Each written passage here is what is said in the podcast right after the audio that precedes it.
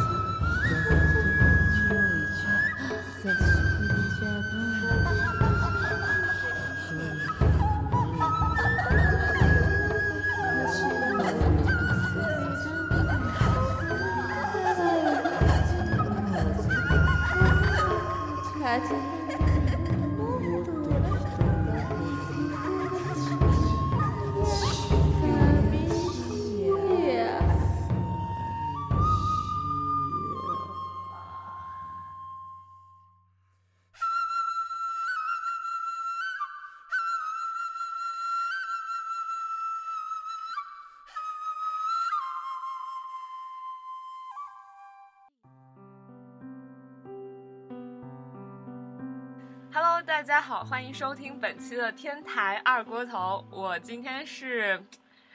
一个人，怎么也不敢看呃亚洲恐怖片的六四零。我是特别喜欢看日本恐怖片简介的 上上，我是我觉得我今天晚上会睡不着觉的公公。今天晚上跟你一起睡吧，行吗？你长们你颈们不好死，下。 我觉 得两个人睡才很可怕。那么我们今天这一期节目的嘉宾是谁呢？让我们来隆重把他邀请出来自我介绍一下。大家好，我是琛琛，琛琛，欢迎琛琛。琛要琛不要欢迎介绍欢晨迎。晨的另外一重身份？对，什么身份呢？晨晨，哦哎呀，应该是我们介对啊绍，你们来说。琛琛另外一个身份是，网络听好当了， 哎红先你又让我们介绍，让你哦你自又己又说出你把来，包袱先抖出来，怎 么真是来来来来说相声就没完全法没当有默没契没。法当捧哏，你知道 吗？这个，哎，已经说出来相了，声看多了。就是逗捧间有那个，哎呀，来，你们再详细介绍对，一就是下。其实大家今天点开我们节目之前，也应该看到我们这期节目的主题了，那就是跟一些感觉比较超自然的东西比较有关系的。然后，所以我们今天请的嘉宾，他应该是自称呃在网络上拥阴有阳师，拥有很多粉丝 的著名 的，木有很多粉丝，对，著名的悬疑网络小说写手，著名他 笔的名叫什么？青铜墨鱼，对，对青嗯铜青铜墨的鱼青铜墨鱼的墨鱼，大家可嗯欢以迎大家关去网注上。对看一下他的文章。 你这个不是什么意思？我这个卖萌，啊怎么对，公公田你现是在善于吗？面对着他的偶像，就有一种卖萌的姿势，一直在这里小手坐紧着。握是，所以但是今天呢，晨晨来到我们电台是他的另外一重身份，就是我刚刚说的少年阴阳师， 略懂略懂。对，略懂一二的阴阳小师。然后所以今天就开启我们这么一个，大家是不超是自？然之旅？对对对对，大家是不是又激动又紧张呢？然后在这个呃，我们琛琛讲故事之前，还是先跟大家说一下，如果你未满十八岁的话呢，后面就别听了。又不是你这样说会，大家会以为是很污的那些东西。嗯，没有，就是十八岁也算是一个心理承受能力的界限吧， 是吗？嗯对同意。那么十二岁以下不要听。 好吧，那就低到十二岁。行，那如果你十二岁以上，就继续跟着我们进入这趟旅程吧。我们来听琛琛跟我们讲第一趴内容。第一趴内容大概就是民间风水禁忌，啊，这个听起来有点悬，但是， 嗯，这就是多年以来根据我的一位学长啊，我这位学长是武大测绘零六届的一位学生，然后哇，这么样就爆出来了他的他的身份了。嗯，对，但是他同时现在他毕业很久了，但是一直都没有做他的本专业的工作，而是作为一名道士混迹江湖。但是真的是道士作为吗？对哦没有测绘跟那个，我觉得也有点小对关风系水。风水风学水测绘对，这位学长他看风水很厉害，但是他更加厉害的是驱邪捉妖。哇，降妖所以伏呢魔，我好想认识一下，嗯真人很嗯，飒。然后他现在我的大多数这种方面的知识都是他教给我的嗯，啊、然后关于这些，呃我可以先问一问他，嗯他如果是一个道士的话，那他的装扮是真的像道士那样吗？他平常拿一个拿一个那嗯、就种是 在一因胆个为那种，这个道教的话，它是对分为很多个门派，嗯哼，就就一跟只 虫，没关系。刚刚那个噔噔噔的声音，是因为我们最近很辛苦的在导出视频，嗯然后那个声音就说明视频导好了，大家为替替我替六四零嗯开鼓掌心鼓一下掌。对对对，好，嗯，再说到这个道家啊，这个嗯、呃因为道士了嘛，你知道这种道教就跟武林门派一样，它道教也是有非常多的门派的啊，包括什么茅山呐、什么全真教啊。然后我这位学长他嗯茅是山属于一种小门派的出来的关门弟子，因为他自己再也不能收徒了。嗯哇，因为某些原因不能收徒了，他就是他们这一脉的最后一个弟子。然后他在初中的时候被他的师傅一眼瞧中， 哇，你有从此慧根，收入麾下，啊、然后。嗯，大学没有毕业的时候，他就已经开始逐步的涉足这一类的行业。嗯嗯，然后现在的话，差不多已经做了有十年的时间吧，就是正式成为道士。嗯可能不到十年，但是也算是位资深的行家了。很棒嗯，然后，感但是他觉平时的这种装束的话，现代道士 也有现代哦装扮，。没错，哦就是跟你一眼望去看不出来他是什么职业的人，嗯嗯只有在某些需要那种嗯哦，装腔作势的场合会换懂上道袍。嗯做法。然后他的有一些同行，呃，就是因为这种行业嘛，我们知道。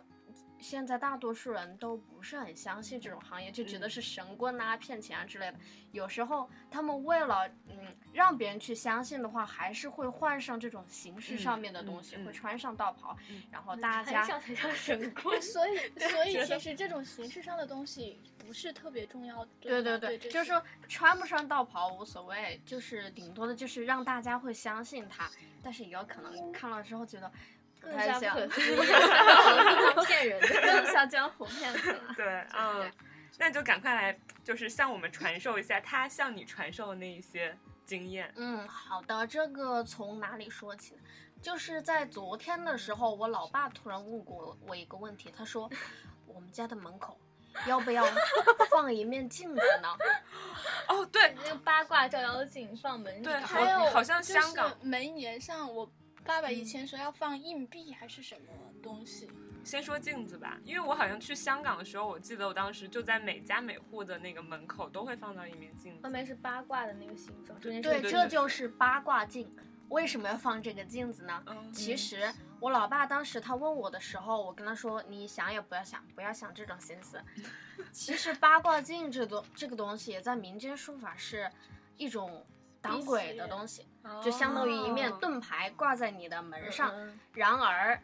我们家对对门还有一户人家，嗯就说如果你把镜子挂在我们家门前的话，嗯，房的东西就被它反射到了。哦， 对面对的啊家里 那两家如果都放都放镜镜子呢？ 呢。在中那间估不 计 走，那它估计就傻在中间了吧，就是那哦种感嗯觉。对 对对。所以说，如果就是自己家住对门儿也有一户的话，就最好不要对对放最好置不这要种八放卦镜。如果你是在酒店看到是吧？嗯，酒不是店房间呃应该巷子里不面应该是，可以。应该不是对门有的吧？对，应该不是，就不嗯会正好反射到人家家里去。嗯嗯 嗯就是那种状况。嗯然后八卦镜还有一个问题就是，嗯，之前听说过一个事情，就是也是跟我这学长有关，有人来找他说说他老妈就是去世的亲人老是跟他托梦说，啊、其说见不到他自己的孩子，后来一看之后发现说是。门前挂的那面镜子，把他自己的亲属也挡在了门外，为什么会见到亲属呢？其实我们知道，那个七月有一个节日是中元节，嗯，嗯鬼又节叫是鬼节。对大家知道这个鬼节的来历吗？不知鬼道节其不知道实是，呃，下面的亲人们回家探亲的一个节日，嗯，就相当于是中秋节。到了那一天的哦时候，七月半儿鬼门开，嗯，对对对，到那天的时候，底下的大门也打开，然后各家各户就，呃，会迎来他们的亲人。当然，你们估计十有八九是看不到的，但是他们会走进屋子里来看你。这种当然是没有问题的，因为嗯毕竟亲人嘛，也不会觉得很可怕。但是如果你在门口放了一面镜子，他就进不来，所以就是这样的一个问题。所以说那个进不来的他就会托梦给对他就会非常想念。嗯啊 然后说到托梦这个事情的话， 嗯之前我我的上高中一位同桌说，嗯、他的外公去世之后，他妈妈第二天就梦到了他的外公，嗯外公对他妈妈说：“孩子，跟我走吧。”然后当时当时他妈妈虽然是在梦里，还是很清醒的，然后是然后就觉得好像有点不对劲儿，就没有跟他走。呃嗯事后的话，然后我同同桌跟我说起这个事儿，然后我嗯想了一下，我说可能是那个叫跟他走的那位，其实不是去世的外公，而是某 种别的东西。 啊，梦话了啊而哦这且里我想补一点，嗯就是我不是我外公去年去世了吗？我觉得也嗯是特别神奇，就是他去世的那个晚上，就我就感觉就会，我我就有有反应一样，就是那天我就听到那个钟响响响，我就觉得他那个晚上会去世，对对对，然后嗯然后他会就有一些真的那天预晚上兆嗯去世了，去世了之后，然后就是就是应该整夜都守在那儿嘛，对，但我妈就嗯会要我去睡觉，就是觉得小孩子就把这种场景都看吓得不大，然后我就去睡了。然后那天晚上就梦到我外公，然后就一个那个林木嘛，然后他就往楼梯上一直走，一直走，嗯，然后就看着我一直笑，然后就是那种告别一样。你印象你能记得这么清楚吗？嗯因为因为我没有睡着，就是感觉自己是有点半梦半醒的那种感觉，嗯，而且我是那个时候他三点多走的，我四四点多才开始睡，等于说只睡了一两个小时，感觉也没有进入深睡眠，嗯就记得还特别清清楚。然后我妈妈就我外公走了之后，我妈妈他们在家里就陪我外婆住了很久嘛。嗯然后她说有一天晚上我妈妈睡觉就一直乱叫，就我外婆和我就是姨妈，就是他们，因为我外婆怕，然后他们三个人就一起睡，嗯然后就说我妈妈一直叫，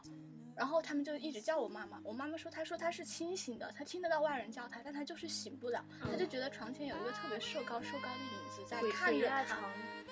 也好她也啊这没有个也睡，不是吧他们也不叫压床，他就觉得外公就在那个影子在那儿看着他，然后怎么怎么样。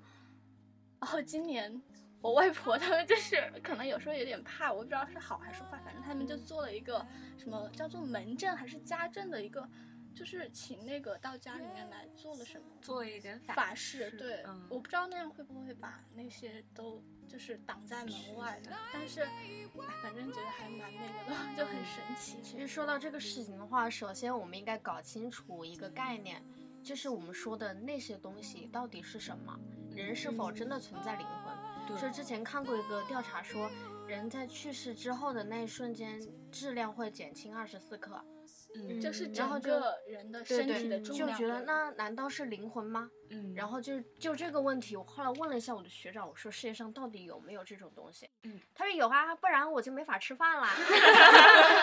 他就不用吃饭。嗯但是说，嗯，这种其实他们道家是把这种我们说的魂魄叫做灵神，然后这是一种对他们的敬称，是吧？嗯就不用说什么怪物啊什么嗯这那的。然后，嗯，这个我首先是有一个概念啊，就是阴寿和阳寿。嗯，哎，这个是到底指的什么？我一直都还没弄我过。也对对没有对懂阳寿这是很关键的一点。之前我也一直不明白说，那个如果所有的人都能轮回啊什么的话，那世界上的那个魂魄岂不是越来越多，越来越多？那整个地球不就塞不下了吗？那如果是轮回的轮话，回不会应不该会对啊？就只是永一远个换来灵换去魂，只是同一个灵魂。对嘛？所以就是这个问题，他嗯们是怎么轮回？对对对然后那个魂魄是越来越多呢，还是越来越少呢，或者是怎么样不？变的。后来就，嗯，说到一个阴寿阳寿的问题，嗯人其实是就是这个魂魄是在两个世界里面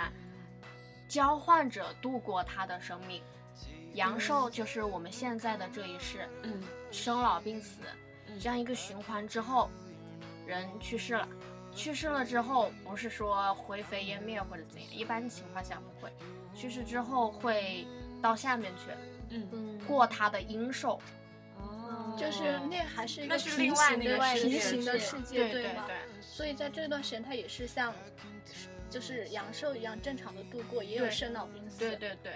它在底下的话，我们说为什么要烧纸，为嗯什么要祭祀？对其实这些东西，你想那些魂魄嘛，在底下的话，它需要获得它生存的来源，不然就会饿死啊，或者怎么样。然后你们在世的亲人们就通过烧纸这样的方式，把他们所需要的物品和钱财烧到下面去，然后他们会在下面接收。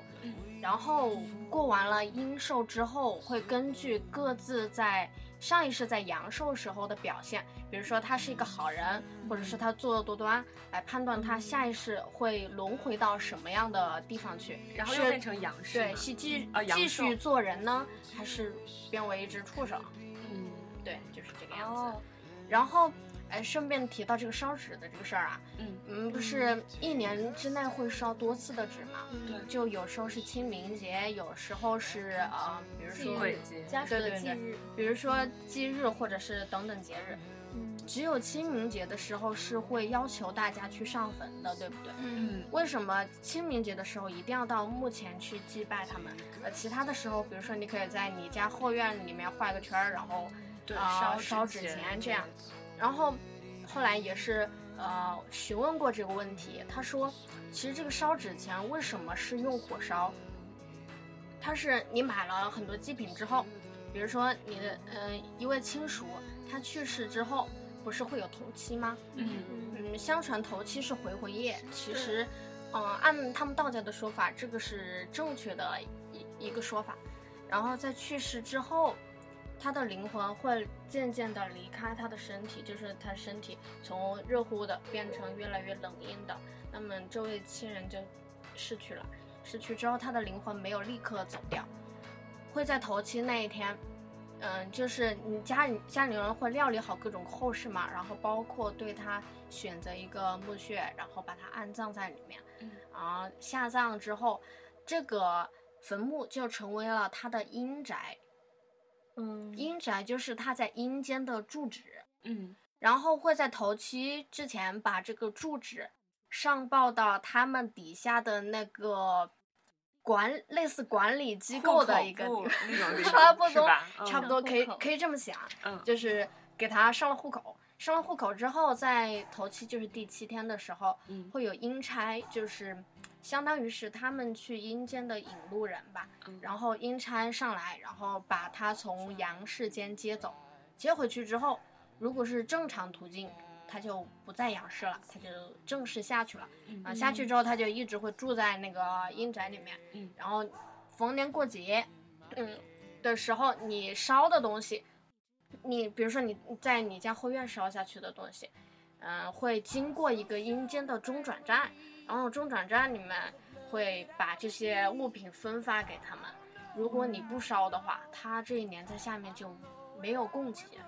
是吧？没有补给，他就过得比较凄惨。当然，嗯他是不会马上死掉的。然后，嗯、在清明的这一天，你们会到他们的墓前去祭拜这些先祖，也是需要在他们的阴宅前面祭拜才可以收到，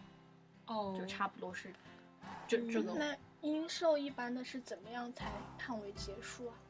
阴寿结束。而且是阳寿，比如说，假设你活到八十多岁、九十多岁，然后你在阳寿的时候去世了，那么你进入到阴寿，你在那个时候开始的时候，你就是八十多岁、九十多岁吗？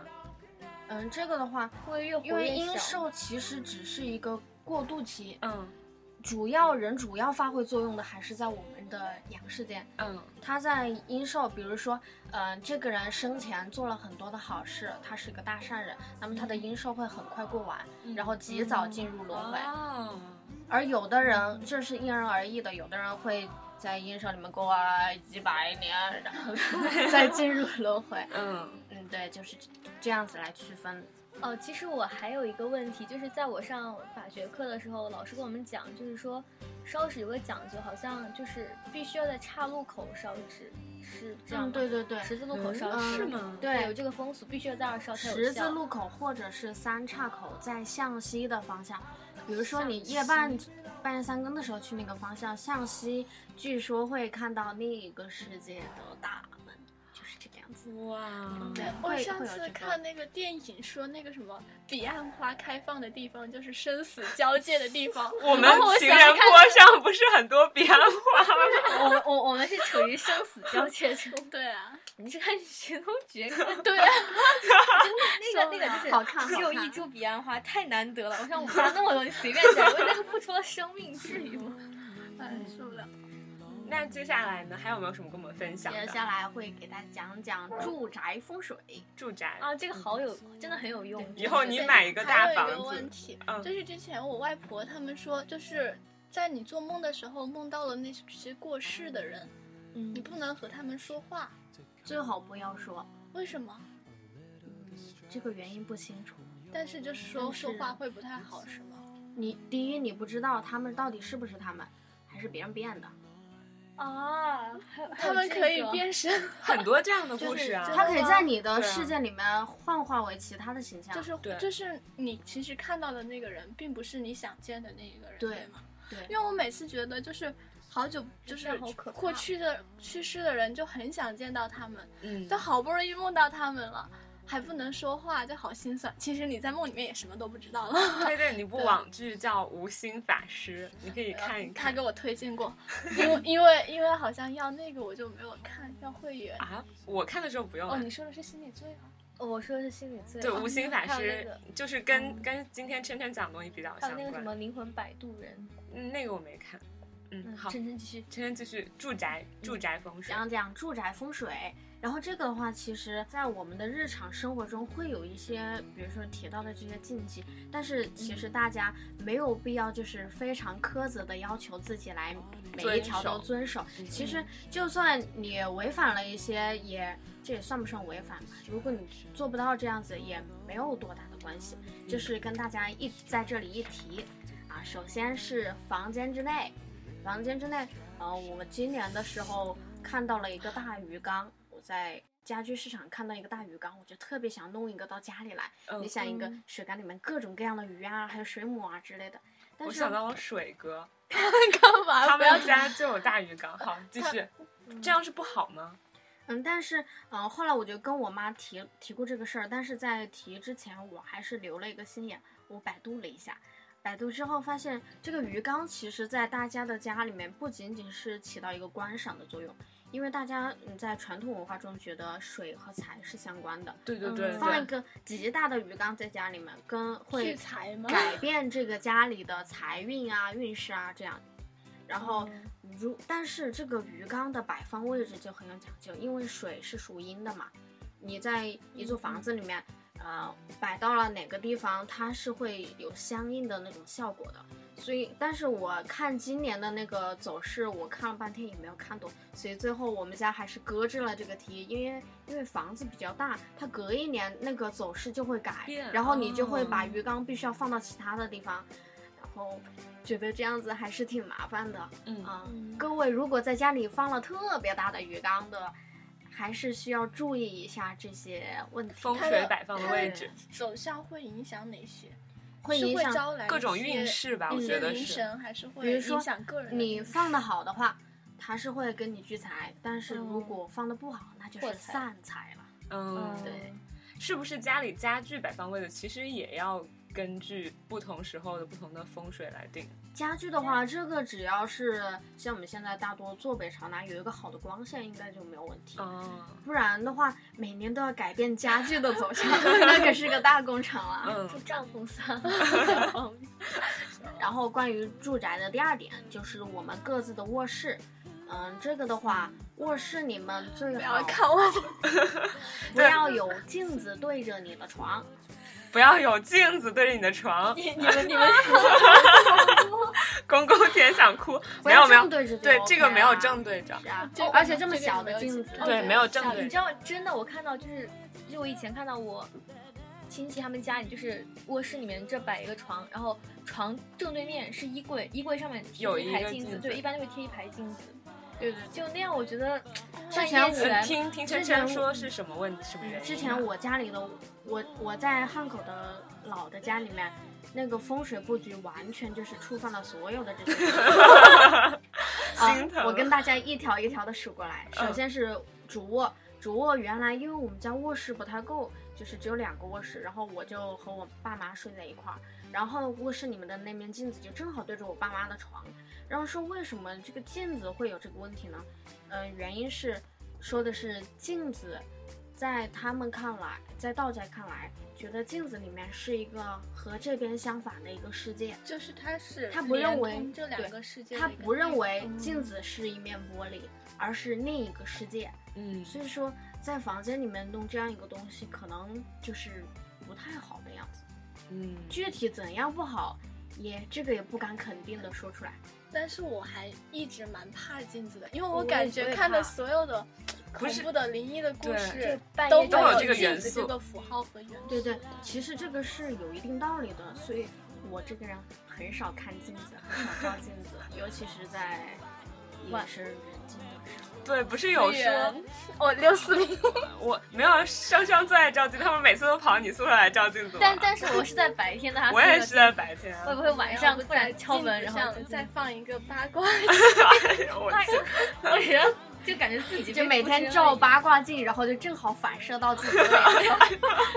公公舔你，你你真是好敢主跟意。你智智商 已经说呀。嗯，智商已经还 有什么够了就你们家当时，还有，嗯、我们家当时，我们当时那个情况是，是在一个非常老的一个小区，它的房屋间间距非常小，我们嗯家又住三楼，楼层比较低，然后每次那个阳光就很少照进我们家的房子里面，我们家基本上二十四个小时，大概只有四个小时那个阳光能够透到餐厅那部分，客厅从来没有见过阳光。嗯，然后就是这样一个房子住了大概十多年，然后里面一进去之后，那个温度起码低了十度。那夏天还是挺舒服的。夏天是舒服是舒服，但是然而感觉这样一说，对啊，你每次感对觉啊一进去就觉得有一种，种恐不过一推开门就是一股风吹出来的那种感觉。但是我很奇怪，我我在家的时候喜欢把窗帘和门帘全拉上，那但安是就是安全感，对，但是我家就整个就会很阴冷，嗯特别阴冷。我一个人在家的时候，我嗯爸妈在家都要全打开，然后我一个人在家就全关上，特别阴森。所以说客厅就是照不到阳光，常年照不到阳光是很不好的嘛。对，然后嗯，然后为了防止这个问题，在我们家买新房子的时候，我就特地叮嘱我爸妈说，最好是买阳光房。 然后现在的房子基本上超太阳光 一出来，全家都是亮堂堂的。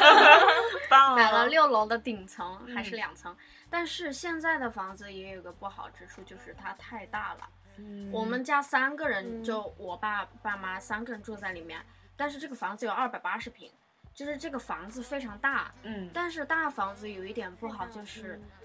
嗯，嗯，我们说的是大房子容易吸人气，哦，就说你的每个人人均占地面积太大了 的话，嗯嗯，这个房子虽然呃阳光非常充足，但是有一点不好就是人长期住在里面的话，可能会受到一些影响，嗯就是你的阳气被。呃，我们知道人是有阴气和阳气的，阴阳二气平衡的状态下，人嗯会生活的非常好。嗯但是如果你的阳气被吸走了太多的话，嗯，那么就对变人得的很凉。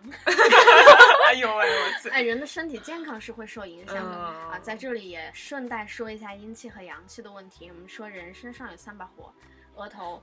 双肩，这还个有我吧我以前听说过，还有哪里你先说，我听到过特别鬼、特别扯的理论，你先说，然后我让你评人的判嗯额头和双肩嘛。然后我嗯们知道男女的阴阳比例是不同的，嗯阴阴气很多的是女孩子，特别是在呃生理期的时候，阴气会到达一个嗯临界点。我我 我，难怪你那个时候变得特别娘，原来是我这个现在啊， 我现在很 man 好对吗？，情绪也会有比较大的起伏啊，再加上内分泌等等这些方面。嗯嗯，但是的话，说到三把火的问题，然后我这个人从小到大我都没有留过刘海，因为还是我们家那座老房子的缘故。嗯我这个人从小就被人说是阴气比较重的，嗯嗯，已经不是说一般女孩子的那种阴气了，就是阴气重。为什么呢？因为第一房子的阳气不足是一个问题，没有嗯阳光，嗯终日湿冷。第二点就是我们那个房子实在是，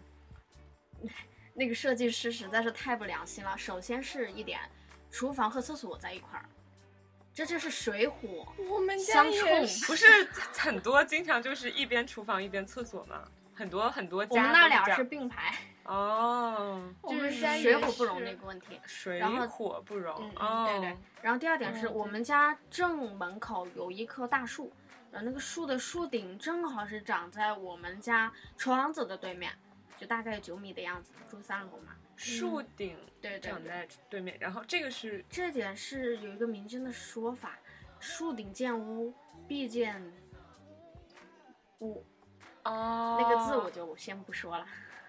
嗯，大概能理解了，嗯嗯，对对对。嗯，然后呃虽然我不知道那是什么道理，但是感觉也不大好。你想想，一一整棵树把我阳台上的窗子的光全部挡住了，对，就是那个样子。嗯然后后面也是一棵树，嗯就前后都是树，然后感觉就像一个聚阴地一样，然嗯后就特别阴阴气气特别重大。嗯然后，嗯，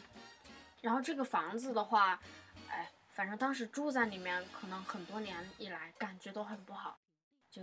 冬天很冷，夏天很湿。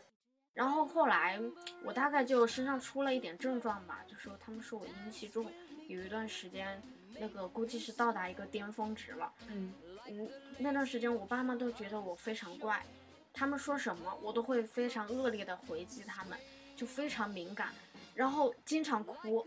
然后我也不知道什么缘由的就开始哭泣，然后感到恐惧，尤其是对于晚上一个人在房间的时候，我经常无缘无故的就被吓醒，然后坐起来说梦话之类的。嗯，有时候我会长篇大论的坐在床上说梦话，叽里呱啦叽里呱啦像这演些讲你。都记得吗？这些是后来是我妈妈跟我说的，嗯， 你昨天晚上你又对我拳打脚踢，哎呦喂，你还坐起来说梦话，心我都不知道疼你到底在跟谁说话呀？你就坐在床边，煞有介事的还捶床，嗯，嗯，就是这个样子。嗯，哎呀，所以留刘海是会挡住对阳，说是这种额头嘛，额头算是钱塘吧，嗯嗯，对，相当于是遮蔽你的一部分阳气，嗯，上庭。所以我就再也不打算留刘海了。所以就我也有这个我原额因前基本上不遮，对对对我们对四个都对没对留就是这个样子。所以我我们很阳光。桑善组合，就是我我想问的一个问题，就是我以前我姐姐她是一个特别神棍的人，她跟我讲的是，她说因为我们我们老家就是门前有一个特别大的柳树。然后嗯我们对那对块儿有很多住了很多老人，就经常对会有人那个去世嘛嗯。她说柳树是招魂的，对，真的啊说的是没问题的。柳柳树招 魂。然后不是她有说那个典故吗？就是那个灵魂哦嗯，就来放柳树会上。，对对啊对，那个来会然后自己她她也朋跟我友说说人有三，就是人有三味真火，还是这样说的。嗯对，当时，然后他说一个在额头，一个在两两肩肩。他说晚上走夜路的时候，就是如果你莫感回觉头是吗就晚上走夜路莫回头。他说，我什么意思？就是说如果你晚上走夜路，比如说你回你从右边回头的话，你右边这团火会灭，就是因为人有火，所以那个不敢靠近。但是如果你哦回你往右边回头，右边这个这个火会灭，然后往左边左边这个火火会灭，所以他最后给我的建议是。你要回头，只回一边的头，不要不要不要面 回两边。嗯那那我就当时每以后次只回一遍，每次都这 样。哎呦我天，你真的好猥琐！ 那那额头上那一位火呢？我当时也这样问，我说难道是要倒过去？对啊， 然后他他说就是他说如果你灭灭一盏火的话，就是它会它可以离你更近，因为你的阳气就会更加弱。嗯，我不知道这这是这是这他自是己有嗯考这个的究话，说走夜路的话啊，嗯嗯，白天是人走，晚上可能会有别的东西走、嗯啊。这这个之后会讲到我们阴间和阳间的这样一种交界，为什么他们会出现在我们的世界里面？嗯然后它会在，如果你在路上走的话，是有这样一种说法，你最好不要走路中间，你可以走到两边，因为这里已经不是你的路了，不是你的主战场了。嗯 嗯你走路的时候说梦回头这个的话，嗯，其实，嗯，没有必要的话，如果后面你听到有人在喊你，不确定他是谁，你最好也不要回头。如果是打劫的话，那就不好了；如果是别的东西的话，也不怎么样这个结果。嗯，但是说这个三味真火的话，是不是你一回头这个就灭了？这这一点应该是不可能的。人的三味真火没有那么容易灭。嗯，因为你毕竟是一个生命，你不可能对那些没有一点点的那种防御能力。嗯然后，那么这这些阳火的话，就是你自己的保护。然后那些东西，嗯，他们灵神们想要靠近你的话，不是那么容易的，因为他们会被你灼伤。就算哦嗯，除非嗯，我们说容易碰见的人有哪些呢？长期熬夜的，身体不好的，心情阴郁的，不要对号入座，我们几个不要对号入 座。或者是那段时间恰好时运非常差的，嗯干啥傻倒霉的那种人。嗯然后还有做多了亏心事的，嗯嗯，等等等等，这些比较容易碰上。一般情况下，就算你跟他擦肩而过，他也不会理你，因为谁都有自己要做的事情，不可能他专门哇跑出来吓你。 好可怕！ 没有，我们的音效呢？ 哎，这个可以做 结尾。我还有一个问题，就是那个光是不是只有太阳光才会，就是可以帮你，嗯就是遮蔽那些东西，像这种电的什么，就还有灯什么光没有用啊，还有手电筒这些东西。对刚它刚不是说还有鸡鸣我们自己自身的除了这个除了阳这个气以外，可我以就想说灼这种伤？电嗯灯这些东西，就是在这里也说一说防御的方法。嗯，好，首先，我们要知道的第一点是，呃嗯人不犯我，我不犯人。对，对，对你对就是自己不要做亏心事。一般情况下，他们就会呃各走各的路，即使跟你迎面遇上，他们也不会主动来招惹你。第一，对他自己没有好处，他会受伤；第二，他也没有这样闲着没事儿干的理由啊，是吧？又不是流氓，嗯是吧？嗯，然后嗯这是第一点。第二点是，我们说太阳光其实是对阳气最好的补充，大嗯家 多运动，多晒晒太阳，有一个健康的身体，是吧？健康的身体会大大的提升你自己的阳气。然后第三点是保持健康向上的心态，不要整天想着我要整一整这个人， 想一 些那坏样就心不要思，对对，嗯就嗯自己不要做缺德的事情，因为我们说人有这个阴德福报，嗯这些都是作为你下一世成为一只猪还是成为一个 美女的考量，嗯是吧？然后说到嗯，这些都是主观的因素，说到一些客观的，我可以提到嗯之前有告诉过一些秘诀，首先是如何识别，嗯一般情况下我们这种普通人是看不见的。嗯嗯，看得见的人有两种，第一种是阴阳眼，嗯就天生的；第二种是他用流眼泪之类的东西开眼。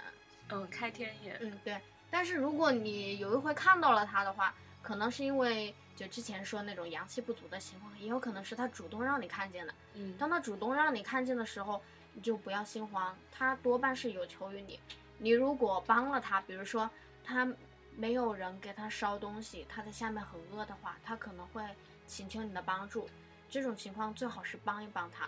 这也是有利于积累你自己的阴德福报。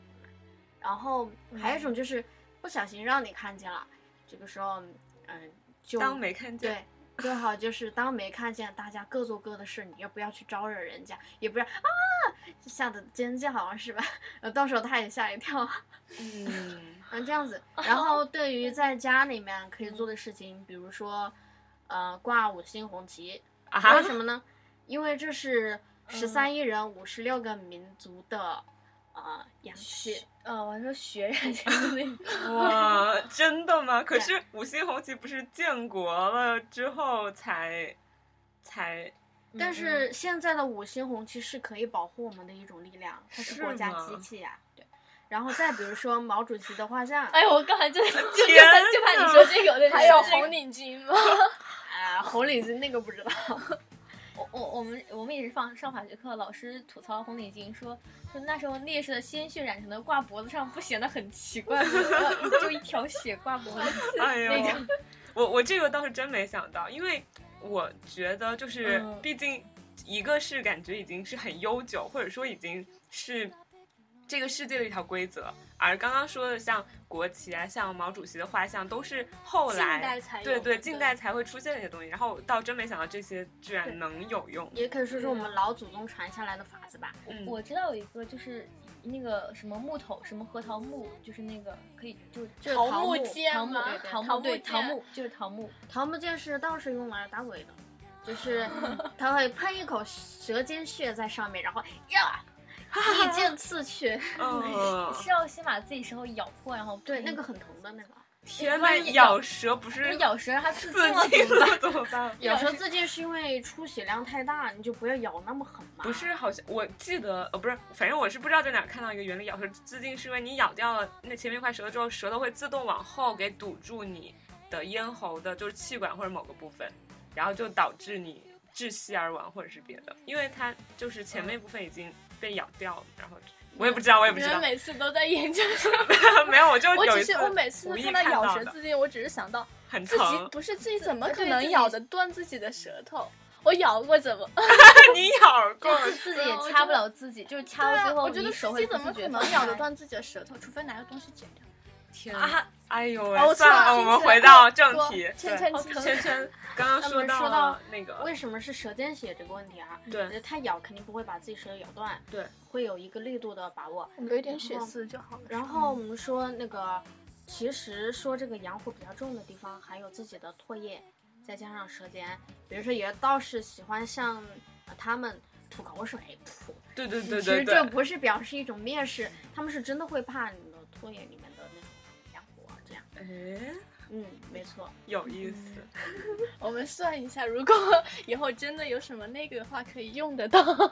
对，唾沫，对是嗯是就是尽量不要和他们正面冲嗯突，嗯嗯能避开就避开，是，毕竟大家就各走各路，好说嗯好话好嘛，的是吧过完自己的一生。嗯还有，嗯，关于这个如何防御这个问题，还有我们老祖宗传下来的法子，比如说父母或者是自己心爱的人，或者是真爱你的人，赠送给你的一些器件，啊不必要是一定要开光的。比如说，妈之前给过我一个就是金饰吧，嗯就很小的一块金饰，项然后链用红绳红绳子戴在我的脖子上，嗯然后这红绳本来就是辟邪的，对然后这样就可以防范一下。你想想，它会承载你父母对你的爱，嗯不仅仅是它的那个材质的那个那种特殊的问题，然后还有就是玉，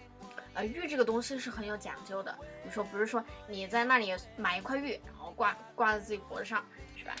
这个玉的话是分为两种，一种是古玉，就是那种比较有钱的人，他会去淘宝市场淘嗯 宝市古玩 古考古呃市场对古古玩市古玩也可以市叫做淘宝 吧？对对是吧对哎是是因是为因是为因考为古马啊云叔叔已经把淘 宝 no 化了，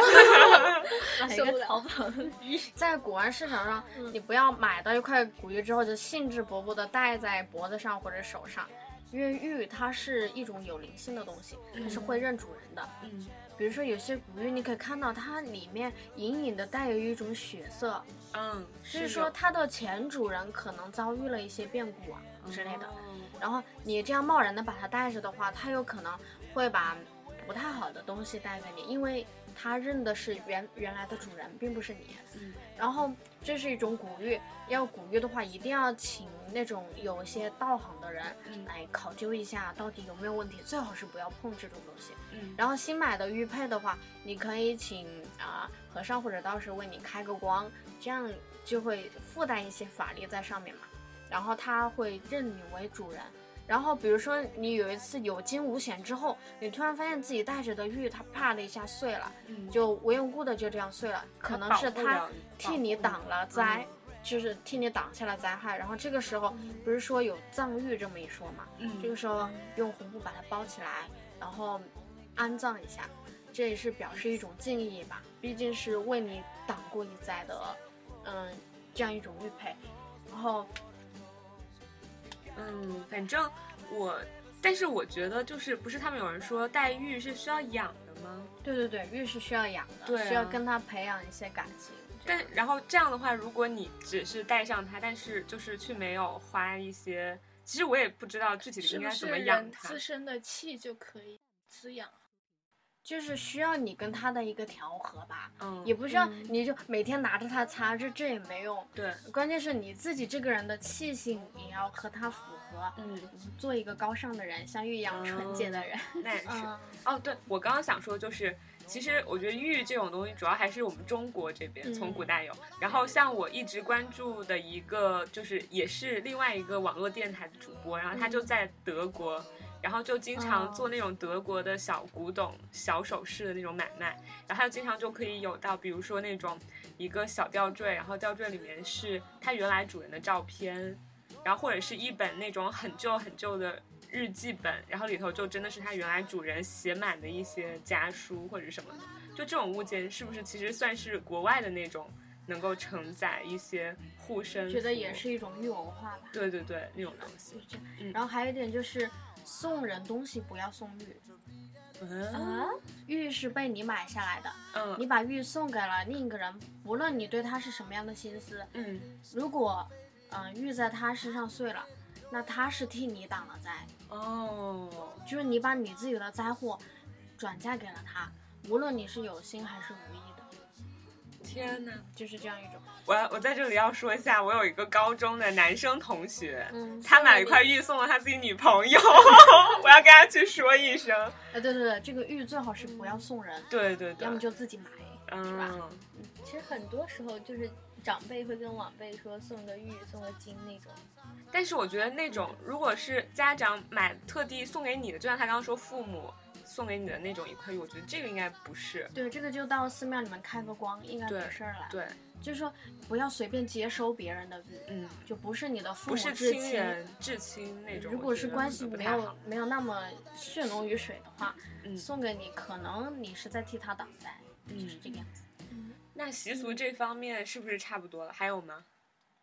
差不多了，你们要不要听一听转世轮回说？哎好啊等一下哦还有一个问题，我刚刚在上面搜，就是那个灵异那个的时候，有个人问了说了一句话，他说在庙里面的，就是那种百年的老树，你不能折它的枝或者怎么怎么样。 嗯，那是自然的。肯定啊，我觉得这拜起年码的是一种尊敬。嗯对对他对不，他不说，他说他大概的意思就是说，那个人就是说这个世界上到底有没有灵异的存在？他说，如果你想去验证的话，你可以去庙里面的百年老树。折它的枝试一下，我感觉就是那种赤裸赤裸裸的威胁，你知道吗？就感觉啊好像嗯这种还是不要挑就是这衅种人有家的。灵性的东西，就最好都不要去伤害它或者怎么对样。对，你可以不信，但不能不敬嘛。对，我觉得是即这便样。是我的父母不是很相信这些东西的人，他们也会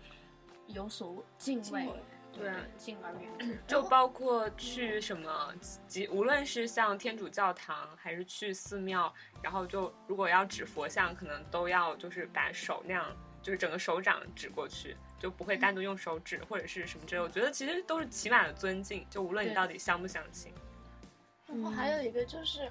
人的灵神可以寄托在某些物件上面嘛，就比如说玉啊或者什么。呃，对，这个是有可能的。我们说，其实刚才就想说到一个问题，就是为什么他们会出现在我们的世界上？嗯，为什么？比如说啊，这个你们附着了一个什么东西，或者是谁的身上，呃，突然出现了一种另外一个人的意识，这样。嗯，其实我们说，嗯、这种一般情况下，嗯，走了之后都会被带带下去。对但是有些它会却会留下来，比如说它的阳寿没有到指定给它的岁数的时候，它就走了，比如说自杀，比如说一些奇奇怪怪的理由。嗯那比如说自杀的人，他是不能入轮回的，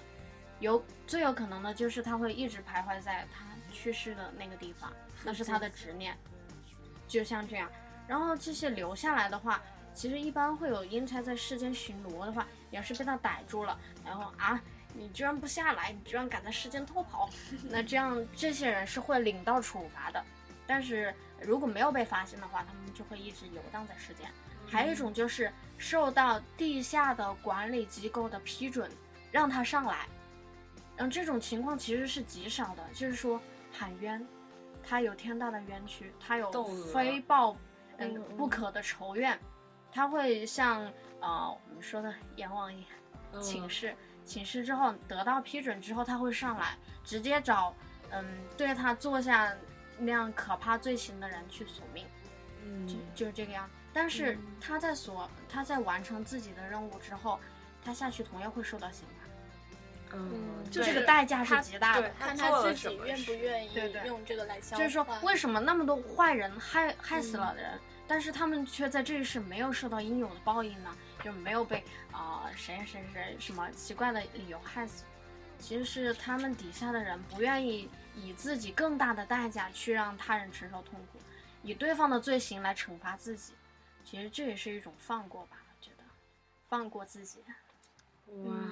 嗯，真的还是对，很其有实内涵。说了这么多，我是突然一下就觉得，有的时候我真的就觉得，像我们这一辈很少在那种清明节的时候，或者是什么传统节日的时候去做一些很传统的习俗了，就包括祭祖一些事，就是有时候都我会去啊，我嫌每年都去啊。就是就是，比如说像清明，如果因为是要回老家，然后回很偏的那种，就是村庄里边去祭拜的话，有可能都如果实在没有空，都不会亲自去。然后我觉得，就琛琛说这么多也，也是让我突然对这种传统方面的东西更多了一层理解吧。然后之后也可能会就是想着去多多多做一些这方面的事情。对，关于这方面，就是清明祭祀的话，其实除了烧纸之外，不是有时候会摆一些贡品到对，他们的碑前面嘛，对，嗯，还会点一些香。嗯说为什么是香和贡品呢？有时候你直接看，呃，你把那些水果什么的、肉什么的放在那面前，并没有动，对一般情况下是不会被动的。但是他们嗯其实虽然他们不能吃下去，但是会用意念来享受那种食物。嗯，就不要看到呃说，哎，他没动，我自己吃了算了，就不要有这 这种心理。对，而且今年清明回去祭祖，就我外公第一年嘛，嗯然后我外公特别喜欢抽烟，就是我舅舅就在他上面点了两根烟，特别神奇，就是一下子就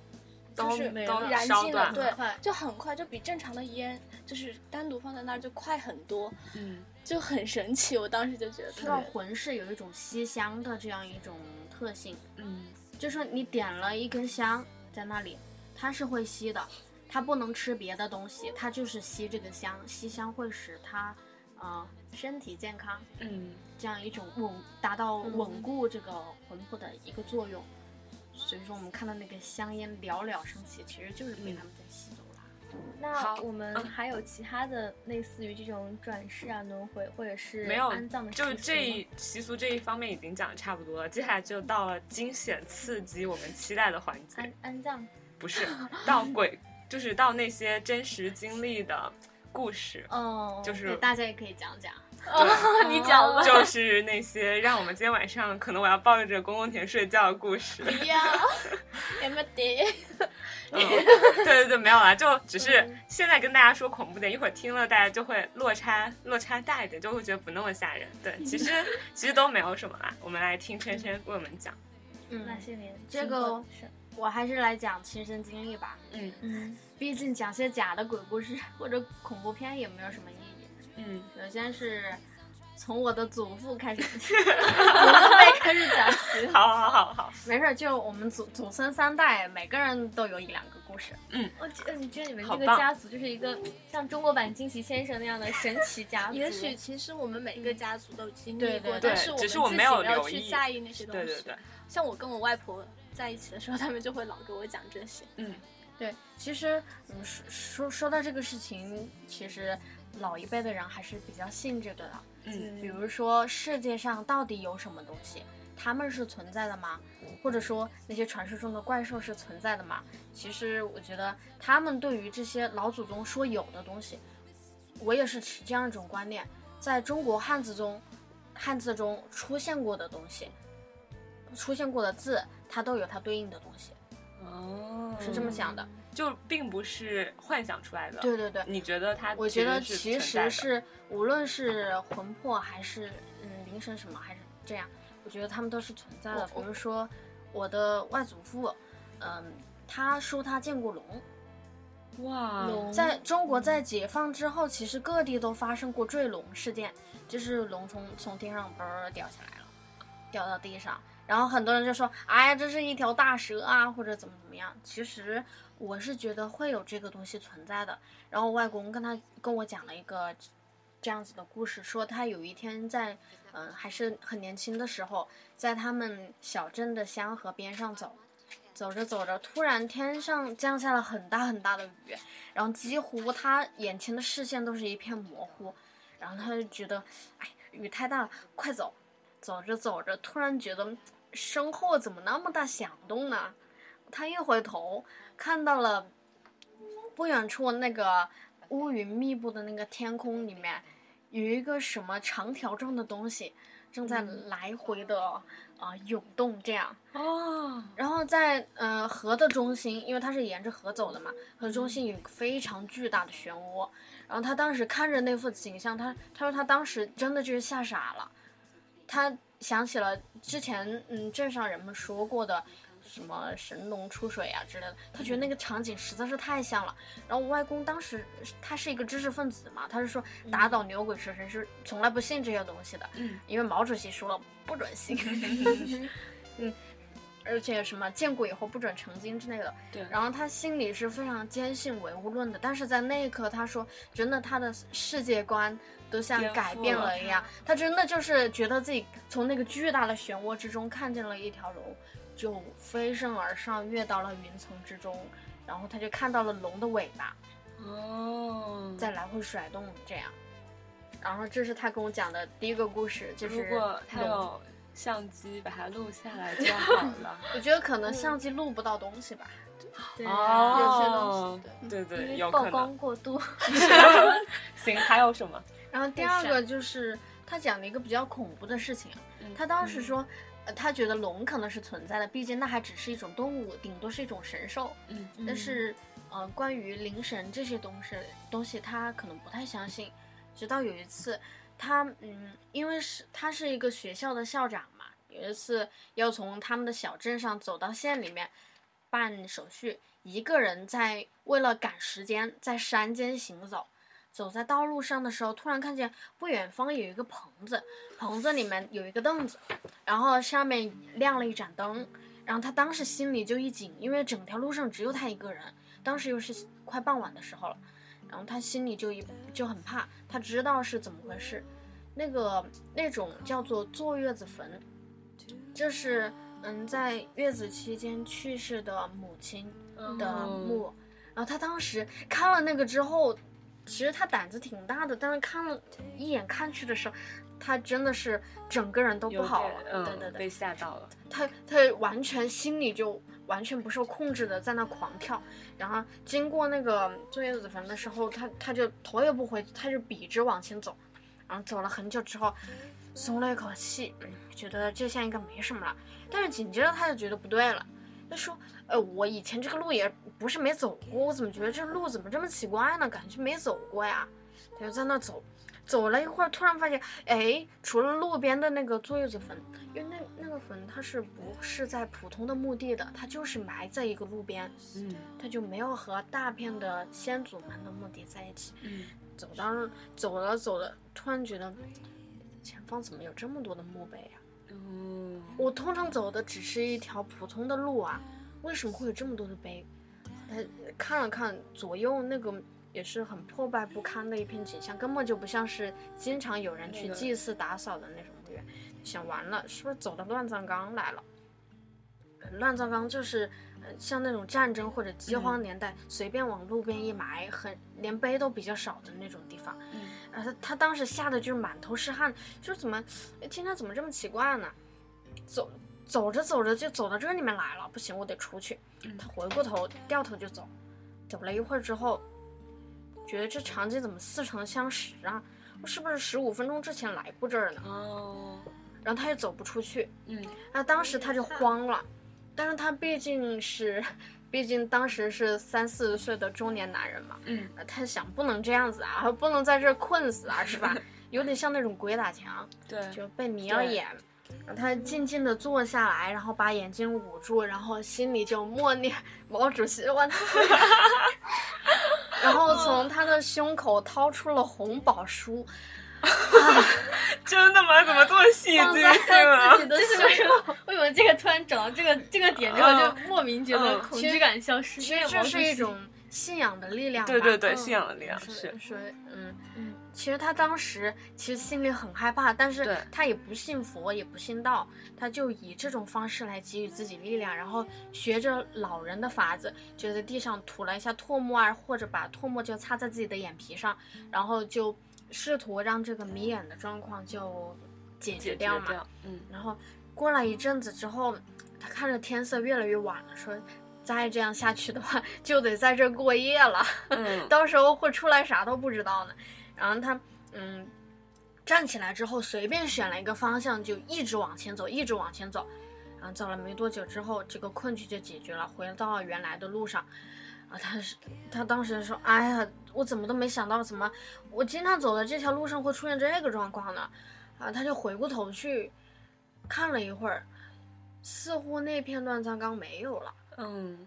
然后他就顺利的走了回来。啊，然后也是以这个例子来警告我说， 也最好不要一个人走那种特别偏僻的路。对，你有可能遇到的不是猛兽，而是更加难以解决的东西，因因为你无法跟他们相抗衡，不可能一脚踢过去，是吧？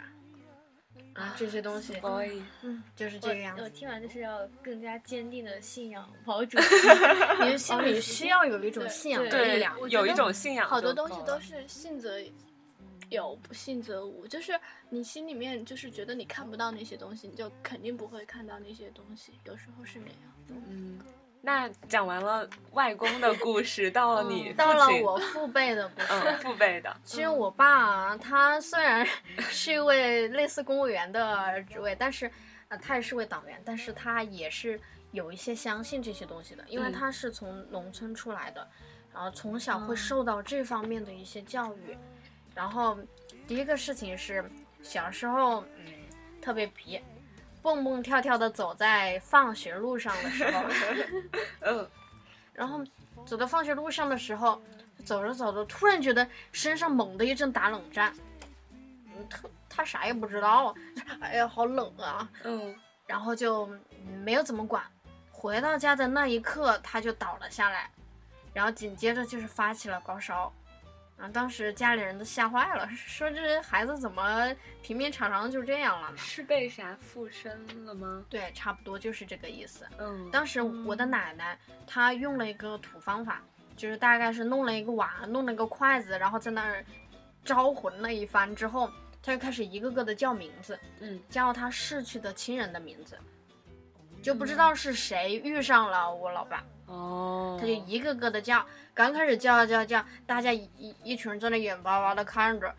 呃，在干嘛呀？这是那那筷子啥也没动，直到叫到我爸的伯伯。嗯嗯，就是他说叫大爷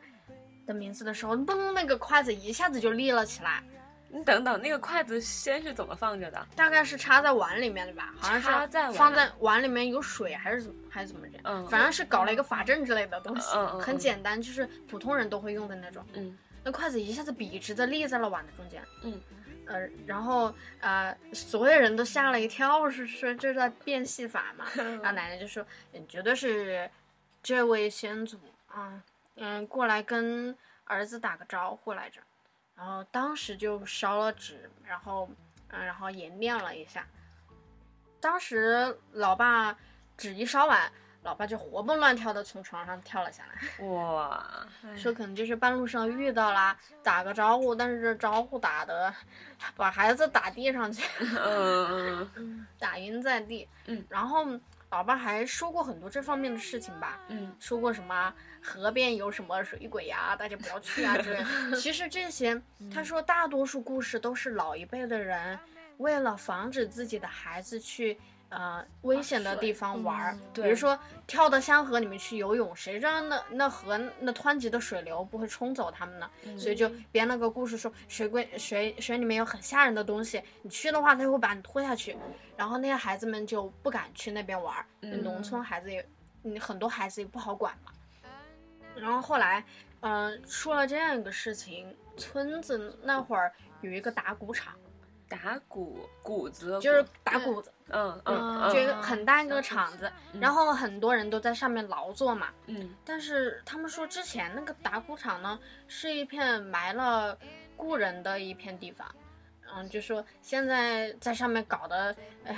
搞得非常喧哗呀，是不是会惊扰到下面的人？嗯然后，嗯、我爸爸当时带着我的叔叔去打鼓场帮忙的时候，那个大人们就跟他们说说，好好在那边待着，你就在那做事情就行了，不要到处跑。嗯，但是，嗯，我爸爸很老实，他站那儿不动。但是我叔叔特别皮，特别调皮，啊，看见那个打鼓场上突然有一次卷起了一阵风，然后那个风把那个谷子卷起来，然后左边晃晃，右边晃晃，左边晃晃，右边晃晃。然后我叔叔觉得，哎，这个风好奇怪呀，然后他就跑过去就扑那个风，然后就一直追那个风，然后然后他风在前面走，然后他在后面跑。追了一会儿之后，突然那个风停了下来，往他身上一扑，哎呦喂！然后当时我叔叔就倒地不起了，然后我老爸赶紧跑过去一看，叔叔突然就发烧了。嗯，就就很高的烧，然后就简直都快口吐白沫的那种情况。当时他吓坏了，然后就急忙把叔叔就扛起来，就往那个村里面有那种类似赤脚医生， 差不多赤脚医生的那种人那里送，呃就是说。你这一看你的印堂发黑， 就撞着东西了，急忙跟他一致，呃立马就好了。 也是说嗯说以后再也不要去那个打鼓场那乱玩，有时候你们在上面打鼓子，搞得就相当于是在别人房顶上敲砖，就那种感觉。嗯说不要惊扰到他们。然后从那之后，老爸就还有叔叔他们就特别老实，嗯，就对于那种大人说过不要去的地方，他们就坚决不会去。然后说到那种鬼火，嗯，不是说是什么磷、零，嗯经过什么么，什么化学反应之后出来了吗？对，嗯然后我老爸当时他不是学物理还学化学，学得特别好。当时他们一群人在坟地外外面一块地方玩的时候，看到那边有灵火，他就很自信的对大家说：“那其实是一种化学反应，大家要信仰马克思，不要害怕它。”然后后来，但是嗯、那群小孩还是在那儿嚷嚷着说什么：“哎呀，好可怕呀！什么我谁敢过去抓一把，我们就认他当我们的孩子王。”嗯然后后来，哎，老爸就很不在意的，就大步往前走去。走去之后，当时他也是跟我说了这样一个事情，他觉得其实有时候科学并不能解释一切。嗯，他觉得，嗯，那个火焰的出现可能是和磷有关，嗯但是他说当时看起来特别奇怪，那个东西在动嘛，对，火焰在动，而且动得非常有规律，就像萤火虫在跳舞一样那种感觉。嗯他觉得不可能是风。你说风有这边吹吹，这边吹吹，上下左右在这儿跳舞的那种感觉吗？他他觉得，其实，在那一刻，他对于这种书本上学到的理论，他是有很怀疑疑的，嗯，觉得可能世界并不像我们所想的这样，科学并不能解释一切。嗯有时候你执迷于科学，其实这也就变相的成为了一种迷信，嗯哼，嗯就这种感觉。我同意这他个，当时看见那些说说的鬼火在那舞蹈的时候，他心里立马就凉了半截。他觉得这绝对不是仅仅用自然能够解释的一种现象，拔腿就跑。 嗯，那最后是到你自己了吗？就到我自己的故事，其实从小到大印象最深的只有一次，嗯可能之前经历过吧。说小孩子可以看见人们看不见的东西，嗯比如说在十二岁之前，这样一个，呃，我们说十二年是一轮嘛，嗯这样一轮之前会看到一些大人看不到的事情，比如说你有时候有时候进入一座空房子的时候，你怀着的孩子突然哇在大哭起来，这个时候你你不要说是什么他不乖不听话，有可能他真的看到了你所看不到的东西，因为嗯十二岁之前人的命格是没有完形成完全的，命格，对，命格是什么？就相当于呃格是哪个字？就格子的是格格调的格，嗯，命格，嗯他也许，嗯、他就是跟常人不同，嗯哦，是不是就是等于说他从轮回的时候，他那对一那一部分还没有完全消失掉，就是那对个对对阴间的哦，部还是有分一点点可以能力可功以能，这么理解吧？嗯就是他在那边的还没有完全消失掉，嗯然后，嗯，他还有可能记得上一世的事情，嗯但是这个几率非常小。我们说谁也不敢肯定自己上一辈子是什么动物啊，还是什么还是怎么样。虽然有这种轮回转世又记得上一世的这种例子那啊，有新闻，对对对对对，会记得什么上一世怎么死的。嗯嗯，就类似于这种，嗯。但是我最近的最清晰的一次经历是在一四年的时候，那次刚刚高考完，我们我跟我妈去印尼旅游，嗯呃当时是住在一个嗯住在他们当地酒店的标间里面，两呃人间，我跟我妈分睡一张床。嗯、当时情况嗯断电。没事儿没事儿，当时是这，当时是这样子的，嗯就是当时住在那儿的时候，我们是住了两个晚上，第一天什么事儿也没有，第二天的时候，导游跟我们说说最近岛上巴厘岛在进行一种宗教仪式吧，说可能会出现一些你们你们中国人所不能理解的一些事情，当时没有往心里去，嗯嗯，但是晚上睡觉的时候，那天特别疲惫，我先躺床上睡了，但是我我没有睡着，我稳稳的睡在我的床上，枕着我的枕头。我妈去洗澡了，我望天望了一会儿之后，突然觉得我的枕头动了一下，当时我心里特别不理解，因为我睡觉通常是一动不动，嗯我很不理解，嗯、因为我觉得肯定自己出现错觉吧，那枕头怎么自己动啊？嗯，紧接着，他就像是想要打我脸一样，那整哗的一下子就从我的脖子底下被抽掉了。了。然后当时那一瞬间，我真的，我感觉自己的魂都吓出来了，就那种感觉。嗯我的脑子里是一片空白，我真的很想喊我妈，但是她在嗯厕所里洗澡嘛，没办法。嗯后来好不容易就熬到我妈出来了，嗯然后我跟我妈是说你到我床边转一下，然后我妈转了一整圈说快睡个小屁孩儿， 屁事都没有。嗯，然后老妈就径自走到她的床上，哗的一下睡了，然后不一会儿就传来甜美的鼾声。嗯然而我这边并不平静，嗯因为我我是属于那种阴气比较重的人嘛，嗯我从小就就是对外界就就对于他们比较敏感的这样一种体质。你你把灯开着，嗯哼，比较敏感的体质。但我能感觉到旁边有东西，我真的很想跟我妈说，说你能跟我睡一张床吗？我嗯快吓死了。嗯她真的就在我旁边，我当时脑海里就出现这样一种画面：我躺在床上，然后某位东西，嗯、捧着脸笑嘻嘻的蹲在我的一边，看着我的哎脸。呦喂，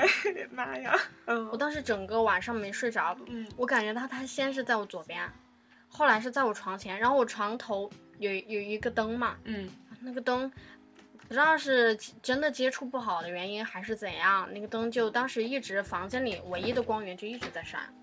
哎嗯然后我们房间里面的电视是属于那种待机的状态，然后嗯待机，我们知道电视开的时候是会有嘣的那种，就那种辐射感觉对对的辐射那那种声声音音。我们对，知道其实他们是属于一种电磁现象，嗯然后他们在这儿的时候会影响这里的磁场，觉得是不是对那些电器也会有一些影响？你嗯，们看恐怖视频，不是那个灯闪闪的，对对对，嗯，看上去就就比较诡异的那种。然后我就这晚上听到了几次电视开机的声音，嗯然后再后来他到卫生间里面大概折腾了一会儿吧。然后那一整个晚上，从晚上大概十一点钟到早上五点钟，我老妈终于醒了从睡死的状态醒了过来的时候，我张开嘴我就发出了长达十五秒的尖叫，嗯然后紧接着我就哭了，我就在床上不停的大哭。嗯我说，嗯，妈，我真真的怕。然后她说怎么回事儿？我说出去了，我跟你讲吧。嗯，然后，嗯，从床上弹起来，我我连洗漱都没有，我径直就出去了。嗯出去之后，我觉得外面好暖和，嗯里面好冷啊。然后才发现我的背上全部都是冷汗，就是吓出来的。哎那一整个晚上真的是我人生中最漫长的一个晚上，嗯真的怕。嗯就是很怕。唉然后后来我跟我妈说的时候，她先开始还说要打我屁股，好可心爱疼的妈妈你。对啊后来等我说完这整件事情之后，她也大概是有意识到这事情有一点凝重吧，嗯然后她就说，嗯，下一次的话，你遇到什么事情，我一定会相信你的，就是说嗯只有妈妈陪在身边，因为那家伙至始至终都在欺负我，他就不理我老妈，嗯，可能是我嗯我老妈阳气比我重很多的嗯原因。要是我就是第一次我就会叫出来，然后扑到我扑到我妈怀里。我不敢哦叫，对，可能不敢动弹那对个对时候，我因为当时恐惧已经到了一种临界点，我是怕一叫之后会出现比我妈反应过来之前的一些变故啊什什么样的。对，不敢轻举妄动的感觉。嗯是就当时你你就又知道他在一边，你又不敢动的那那种情况，嗯哎，哦真是一辈子也不要受那种煎熬。对，希望真的好琛正常琛那以后样就肯定不会。啊，就啊是不一会个再开了遇光到的带了红绳儿的对对对，用你刚刚那些方法，然后给自己增加阳气。 嗯，嗯，找一个阳气特别重觉得的还肌是肉美男 子，对，我们帮你找。对阳气要超重，啊， 征婚啦！ 对，嗯 对阳气超重的。所以今天的节目我们也聊了好久了，都一个小时十分多钟了。然后嗯其实特别感谢，因为今天我们到宫廷的宿舍，然后还有回回和刚刚陪着我们听了一晚上，就是这方面的故事。哦然后刚刚在琛琛讲故事的途中，突然我们从光明的状态到全黑的状态，就是一下子断了电。对，然后其实心里面有一点点就小咯噔一慌下咯噔，我我在想为什么你们没有打人失声的感觉，没有尖叫出来，我还以为你们会尖叫。我就会愣一下，因为周围太多人。如果只有如果只有你人一个很少人你就尖叫是吧？ 我会，呃，但是如果旁边还有人跟我讲鬼故事，然 后灯光，我会觉得我今天晚上睡不着，可炸能掉会。开着窗帘儿，我有 点怕。我我还我我不太确定我今天晚上会不会忍不住，然后跑过来跟你一起睡。 我是我是开着窗帘，反而我害怕；我是关着窗帘，我很我嗯我我很开安着全。窗帘儿，关了之后，一我陪你片睡吧 啊，等一下，等一下，公公听我陪你睡就吧嗯不。要说这个事 情，说说等一会儿我就我你送我回宿舍。 可以啊，哦，没事儿，我们送你回宿没事舍儿，。身正不怕影子斜。对，嗯我觉得这些超自然的这些现象，就是就是肯定有人信，也有人不信，但是对这个东西我觉得。只要我了解感觉它了像解宗教一样，就是它是对我们整个是有好处的，因为嗯它都是鼓励你因德福报嘛，都是鼓励你向对好的一个正方能向量发展。就不管你信或者不信，你信的话，就像我们很怕，但是我们不担心，因为嗯我们没有做亏心 事，我们都是阳光对美少女。然后，如果你不相信或者是不怎么相信的话，它其实也算一种文化。我觉得去了解它也是一件很有意思的事情。对，然后你心中如果有一个很坚定的信仰的话，你会觉得它会有一个非常大的正能量来支撑你。对，然后觉得很棒。其实我也是有信仰的，嗯， 我的信仰是呃，算了，以后节目再嗯说好。其实我喜欢和相信一切就是就是有美一好的东有西嗯因，德福报，就是鼓励人向上的积极的东西。对，所以说这么多，就是如果大家觉得我们刚刚聊这些，你的小心脏还是有点承受不住的话，那我跟大家推荐一部我刚刚看完的日剧，叫《欢迎来到阴阳屋》。就是里头的那个男主角也是一个阴阳师，但是他却用很多很温暖的方式，然后去为你解释了这一切的东西。对，然后我们一定要给这个节目一个光明尾巴，一个对 bling bling 的尾巴结束，好吗？然后跟大家说晚安吧。哎，我们不知道，呜、那种说 啊。这还是光明尾巴了啊！那好吧，那就一起呜说晚安 吧，一二三，呜，晚安喽，晚安大家拜拜。拜拜。 to the end of the road. Travel on beyond the dawn, where everyone knows. Faces familiar, a place I call home. If there's anything, anything I'd ask about in the end, where will I wake up tomorrow?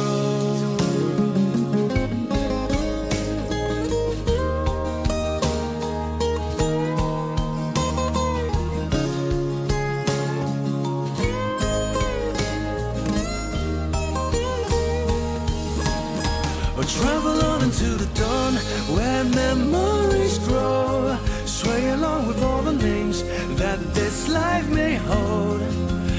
It's the little things, little things left through the night, through the crowd, till the end of the road. Travel on beyond the dawn where everyone knows. Faces familiar, a place I'd call home. If there's anything, anything I'd ask about in the end, where will I wake up tomorrow?